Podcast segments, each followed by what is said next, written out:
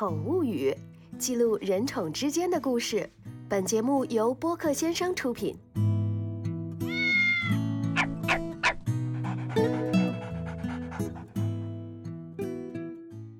朋友们好，欢迎收听《宠物语》第二季，我是主持人深深。在这一季，我们将聚焦与宠物告别的主题，邀请不同的讲述人来分享他们与宠物告别的动人时刻。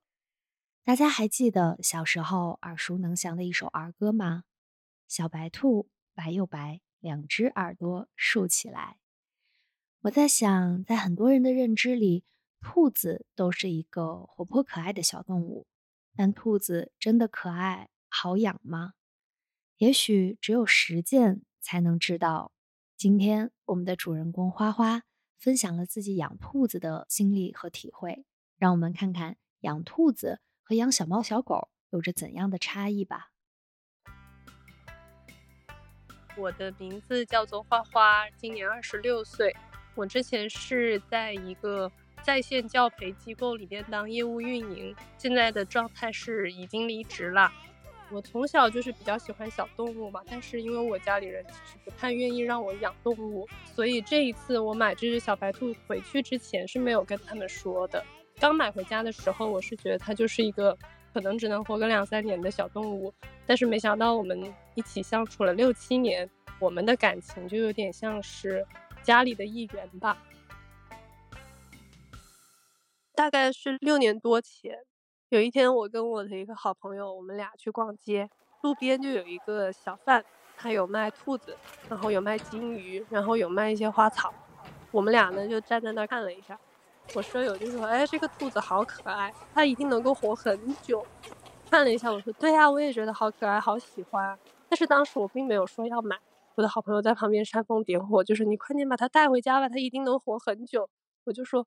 我带回家之后，它会拉屎呀，它会拉屎就会很臭啊，我要给它铲屎，我不太想带。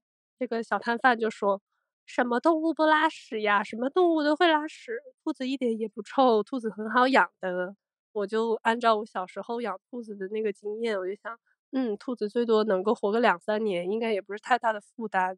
他就说了这句话，然后我就犹犹豫豫的跟人家砍价，本来开三十五块钱，我给他砍价砍到了三十块钱。我就犹犹豫豫的把它带走了，带回家之后给它取名字嘛，我弟叫做樊文熙，我就想这个就是我弟弟的弟弟，那么就叫樊文兔吧，小名就叫兔兔吧，他就成为了我们家庭的一个成员。当时呢也不知道咋养兔子，大家就说兔子是吃萝卜和青菜的。刚买回来那几天呢，我就去超市给他买了萝卜白菜，买回来之后让他先吃着。我百度兔子怎么养，百度的结果说兔子是吃草动物。兔子要吃提莫西草，于是呢，我这才下单去给兔子淘宝买提莫西草。然后我又看到说，兔子吃萝卜白菜可能会死得更快。哎，当时我吓坏了，但是他又没有别的食物选择。在草到达的前两三天，我都是一直给它吃萝卜白菜。它福大命大，它还活着，活了六年，也印证了我舍友说的那句话，它能够活很久，真的是有惊无险啊。小兔子就这样成为了花花家里的一员，陪伴他们一起度过了长达六年的时光。兔兔也非常聪明，有灵气，在相处的过程当中，他们基本上可以无障碍交流，并且培养了许多生活中的默契。我跟他平时的交流呢，是可以无障碍沟通的，因为兔子它想表达的一些事情，无非就是我饿了，我要上厕所，我要吃这个，我要吃那个，所以呢。他在给我表达的时候，基本上就是啊，看看兔粮，就是他要吃兔粮；站起来看看草，就是他要吃草；水瓶空了，他去顶两下，那就是他要喝水。他想跟我玩，他就咬笼子；然后他想撒娇，他就四脚朝天翻下来，然后让我摸摸他的肚子。这就是他主导的这种交流。然后如果是我主导的交流呢，基本上就是我让他怎么怎么样，我让他不要怎么怎么样。比如说我跟他说。要在厕所上面尿尿，他就会把屁股对准了厕所尿尿，他就不会尿到外面去。再比如说，我跟他说这个东西你不可以吃，他就真的不会去吃，他还是蛮乖、蛮听话的。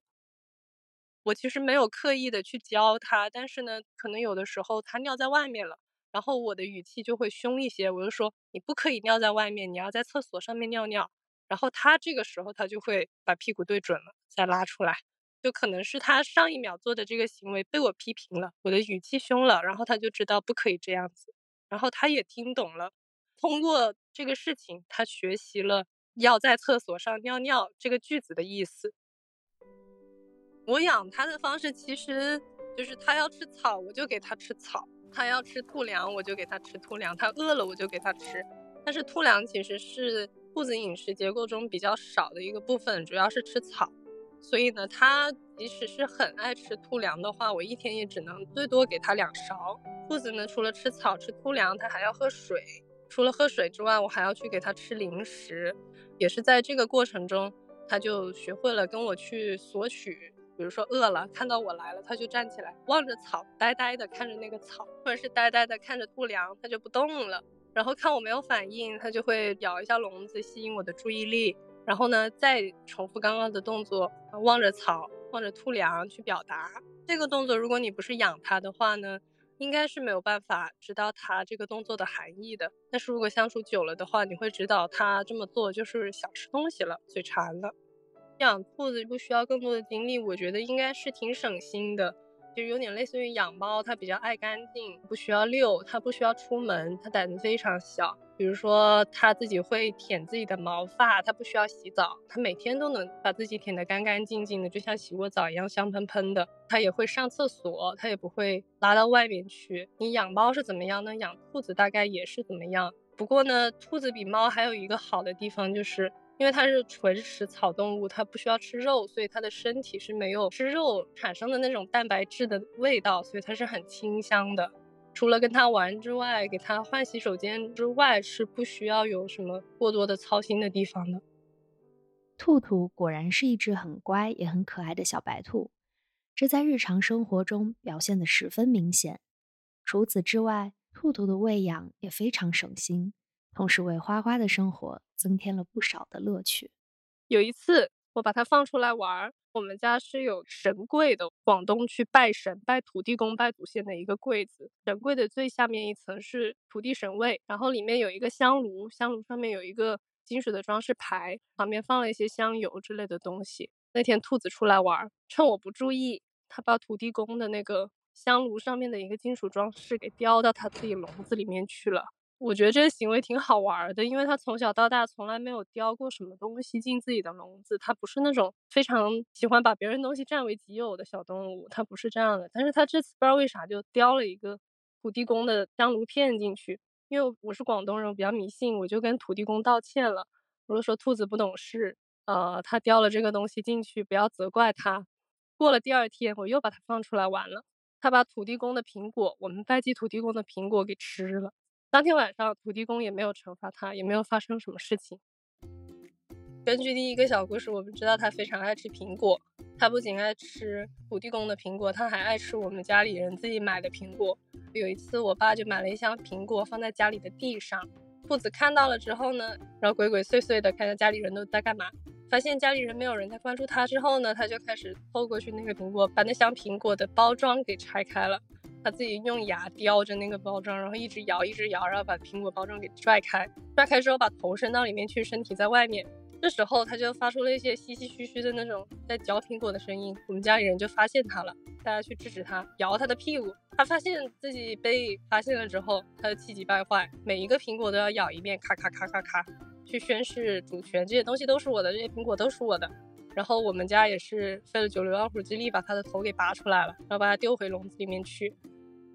有的人说兔子到底认不认主人？兔子认主人多久？其实我之前做过这个测试，因为我有两年时间是在英国上学，我有几次回国的时间，我一掐算了一下，第一次回国呢是大概隔了半年多吧，回来的时候我看到了兔兔，兔兔看到我的时候是一脸懵逼的状态，就是它好像不认识我，我当时有一点点心灰意冷，我想兔子该不会不认识我了吧？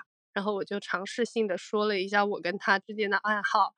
是躺下摸摸，他突然之间好像就 get 到了什么，突然躺下，翻过肚子来让我摸他的肚子。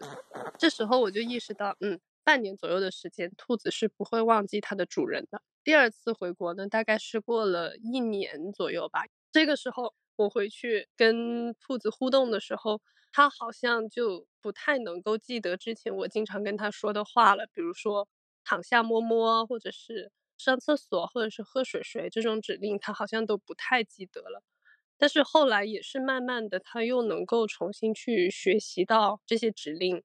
兔子能够记得主人半年多的时间，但是一年左右、一年以上，它可能就真的不记得了。时光荏苒，记忆或许会变得模糊，但共度的美好时光却不会褪色。然而，令人遗憾的是，兔兔在短暂的几年光景之后，出现了健康问题，让花花的心也随之揪紧。虽然兔兔很快接受了手术治疗，但结局……依然令人唏嘘。它身体一直都还不错，因为兔子的寿命大概是十年左右。然后它走的时候是六岁，身体上没有太大的毛病，他就是皮肤上长了一个瘤子，那种齿根肿瘤。当时呢，我就带他去医院，医生说需要把这个瘤子割开，把脓排出来，最后呢再缝上。排脓的这个时间大概是两周左右。因为，嗯，它是一个开放窗口，所以在家里面的话是没有办法护理的，所以就选择让他住院，住了两个星期。其实一开始都挺顺利，但是到最后一步，医生说脓都清掉了，要缝针的时候，医生给他打麻药，他就突然之间麻药不耐受了，嗯，他就是这样离开了，非常突然，因为他一直身体内脏机能那些都非常好，就是皮肤上有这么一个小毛病，但他去做了这个手术之后才这样。当时其实是非常自责，因为如果只是一个肿瘤，它就算无限长大，那他至少还能陪我很长一段时间。但是我带他去医院，遇到了这个无良的医生，就两个星期，他就再也见不到我的家里人了。而且有一个非常神奇的地方，就是当时我带他去医院之前，不知道为什么，就好像总有一个声音在告诉我不要带他去医院，他不会回来的。但是呢，出于我对他病情的关心，然后还有就是我对医生的信任，我还是选择带他去了。之后医生跟我说要做开放窗口，最后缝针的时候要打麻药。当时我心里想的也是不要打麻药，我总觉得打麻药他会怎么怎么怎么样。但是呢，也是出于对医生的信赖，医生说打麻药，那我说好，那就还是听医生说的吧。反正就是我的一步一步错误的选择，把他送走了。因为第一次割开窗口的时候也是打了麻药的，那个时候他的体重是九斤，所以那个时候应该是打了九斤对应体重的麻药。他住了两周院之后，我是在火化的时候再给他称了一次体重，他火化的时候只有七斤，就是他已经瘦了两斤了。我觉得是这个无良医生他没有在做这个缝合手术打麻药之前再给兔子称一次体重，我觉得是这个原因。但是当时我很崩溃，我就没有去跟医生纠结这个事情。虽然花花把兔兔的离开归咎于医生的失职，但内心的痛苦却无法抹去。毕竟，兔兔早已成为了花花生活中不可或缺的家人，他们共同度过了许多美好的时光。这个结果实在是很难接受。然而，无论怎样，告别的时刻。终究会到来。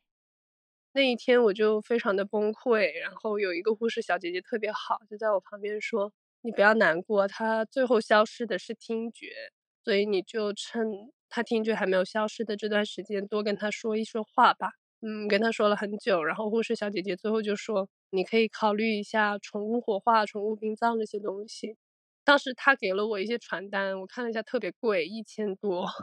然后我就让我对象在大众点评上面找了一家当天能够火化，然后价格还比较合适的店。嗯，那家店有点远，开车去要一个小时，但是我们还是选了那家店。在那家店里，我们遇到了一个算是有缘人吧。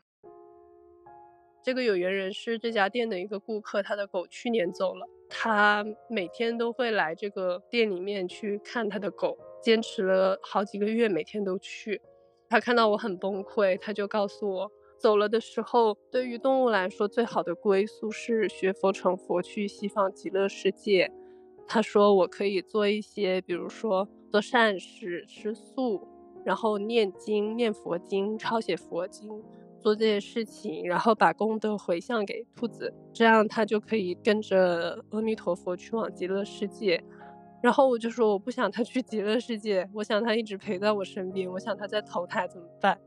这个姐姐就跟我说，这些其实都是不好的，因为比如说做鬼，他是五百年起步，可能我几十年之后我也会走，那兔子就是一个孤魂野鬼了。投胎的话，其实也不是特别好的一个选择。虽然投成了人或者投成了畜生，都有一个躯壳，它会限制我们。人的话有生老病死，动物也有生老病死，甚至动物它还不能主宰自己的生命。这其实投胎也不是一个好的选择。他告诉我，最好就是去极乐世界，我可以做上述的那些事情，去帮助兔子跟阿弥陀佛去极乐世界。当时我就想，那如果去极乐世界，那对他来说肯定是比做兔子要好很多。所以那个时候我的心情就平静了很多。在火化的时候，这个有缘人姐姐她还帮我念了佛经。其实那段时间我是一窍不通的。后来真的兔子送走了之后，我就把他的小罐罐带回家了。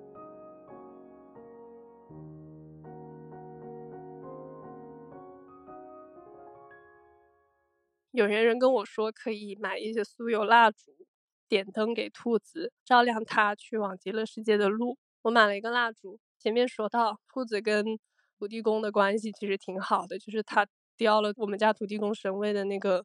香烛台的装饰片叼回了自己的笼子，然后还经常吃土地公的苹果。这一次我就把蜡烛放在了土地公的神位上。我觉得兔子它在世的时候跟土地公是特别好的朋友。那兔子离开之后，我也希望土地公能够照顾它一下吧，就给它点了灯。然后后来呢，我也去寺院做了义工。寺院做义工的时候，有一个环节真的很累人。就是上修行课，西藏人他们一路拜，一直拜到西藏的哪个哪个哪个寺庙去，然后做了一百零八次，拜了一百零八个神。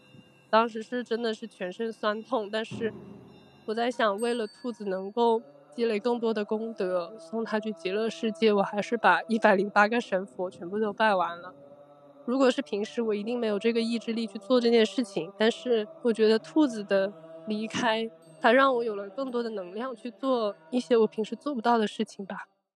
做这些事情的时候，我当时非常专注，我只有一个目的，就是我希望他跟阿弥陀佛走，我要给他积累更多的功德，让他去极乐世界。做完之后，其实我也不知道怎么想的，就是没有那么难受了吧。由此可见，兔兔在无形中给了花花许多力量，因缘生爱。因善生福。告别的方式有很多，不论是哪种，都怀揣着主人对宠物的深切思念和期盼。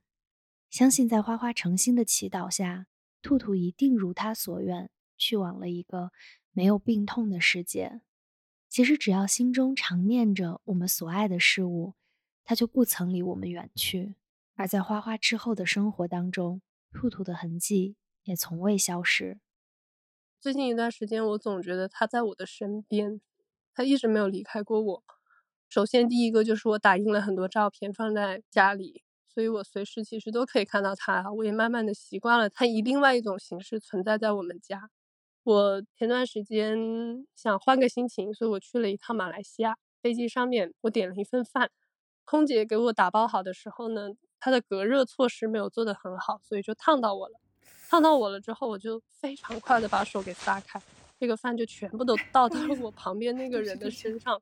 我虽然是摸到了那个铁壳，有被烫到一点点，但是我完全没有受伤。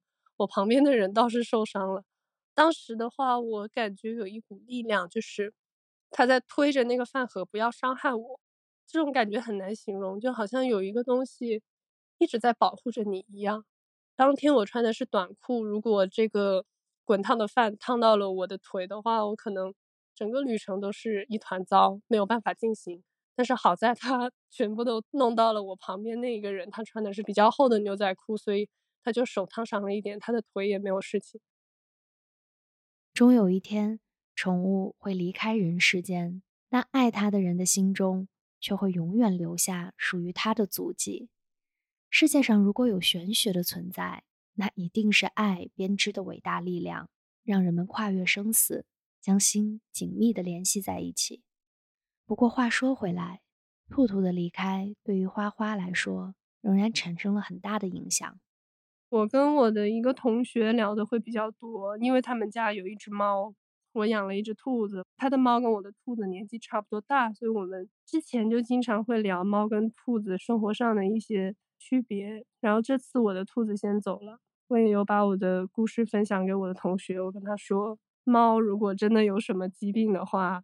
还是尽量先照顾它自己的感受，先不要考虑去医院，因为去医院对他来说是非常大的折磨。我也不知道他能不能听进去吧。如果我再养宠物的话，如果不是非常非常紧急严重的疾病，我是不会再带他去医院的。他离开之后前几个星期，我是非常难以接受的，因为他就养在我们家门口嘛。我一打开门，我就肌肉记忆习惯想要跟他打招呼。刚开始那段时间，你想要打招呼，但是没有兔子跟你打招呼了。然后你想要去喂它吃东西，就你想要给它吃东西，但是它已经不需要吃东西了，没有兔子在那里了。那段时间的落差感很难受。我把它的照片就打印了来，然后贴在家里的很多个角落，保证我想它的时候，家里人想它的时候都可以看到它。所以慢慢的，我们也习惯。也习惯了它的存在的形式，是一张张照片。有什么话想跟他说的时候，就跟照片说。他走后的一周左右吧，我梦到了他一次。梦境的内容呢是我在家里面，但是兔子突然不见了，然后有一个声音告诉我兔子出去玩了，再也不回来了。我当时挺失落的，然后醒过来之后，我一想。这个梦境也确实很有他的性格，他认定了一些事情，他想做的一些事情，他不会考虑别人的感受。他要出去玩了，他不回来了，他也不会考虑我会不会难过。就觉得这个梦境好像他在给我托梦一样，告诉我他会去找到自己的快乐，他会去开心的生活，他不需要我了。希望他快乐就好，他开心就好。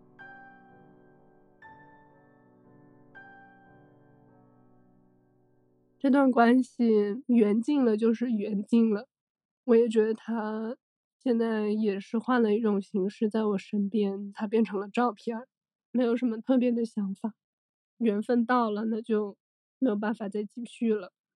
这跟很多人的缘分也是一样的，有的朋友走着走着就散了，家人走着走着也散了。所有的关系，其实无论怎样，无论你想或者是不想。到那个时间点，它就是会没有的，这是非常正常的一段缘分，非常正常的一段关系。所有的关系都会走向终点。我现在的心态还挺平和。就像我最开始说，宠物它对于我们来说是家里的一份子，就你很难去界定它是兄弟姐妹或者是孩子，它就是家里独一无二的一份子。所有的关系它都会。走向终点。如果我没有办法接受关系走向终点的话，我应该不会再选择再养一只宠物了。那些生活中兔兔经常参与的场景，现在都全部缺席了。它的缺席也成为了花花心里的缺口，总让他感觉生活中少了些什么。但也正如花花说的那样，所有的关系都有终点。如果结局注定无法如愿的话，不如就模糊掉终点，多回忆那些美好的瞬间吧。它就是大家所认知到的最普通的小白兔，但是它比较胖，它的脸其实没有兔友们说肉兔特别驴的那种，它有一点点包子脸，耳朵特别大，它比一般的肉兔的耳朵还要再大一点。平时的话，它的智商不够，所以才会导致它特别的以自我为中心，它所认定的一些事情就不会轻易改变。比如说，他圈了一个地盘，他不会管这个地盘曾经是谁的，他觉得是他的就是他的。他跑到我床上拉一泡尿，那我的床就是他的，我不能上去。我一上我自己的床，他就打我，非常的以自我为中心。或者说，他跳到笼子顶上，脚被绊到了。当时我在现场，他认定了在现场的都是坏人，都是导致他绊到脚的凶手，那么我就是坏人，他就一天都不理我，无论是。下一辈子，他想要去投胎，还是想去极乐世界？我想他可以随着自己的心走，他开心就好。宠物的生命其实很短暂，少则几年，多则十几年。它们的生命这么短暂，我们要尽我们的可能去让宠物的短暂的一生过得开心快乐。宠物它们其实非常需要人的陪伴。想想自己家里的宠物，看到主人时开心的那个表情、开心的动作，它们真的很爱主人，它们也不想和主人分开。所以呢，我觉得。如果不是非常有必要、非常紧急的情况下，不要带宠物去医院，因为宠物真的很害怕医生。他们在医院会很不安，尤其是住院的时候，它见不到主人，真的会很难过、很崩溃。尤其在这种情况下，再带他们去做手术，对他们来说都是致命的。就像我们家的兔子他，非常崩溃，直到他走的时候，最后一眼都没有看到主人。所以，我希望有宠物的大家一定要让宠物开心，不要让他们去经历一些他们不想经历的事情，尽可能去避免。养儿百岁，常忧九十九。养宠物的心情，或许和为人父母也差不多吧，总是希望能够照顾好它生命当中的每一个细节，哪怕自己也并不熟练。虽然如此。但主人们也不必过分苛责自己，多多陪伴爱宠，多多珍惜和他们相处的时光，才是最重要的。尽管最终要面对和宠物的分离，但那些曾经闪闪发光的日子，会让我们的回忆都变得熠熠生辉。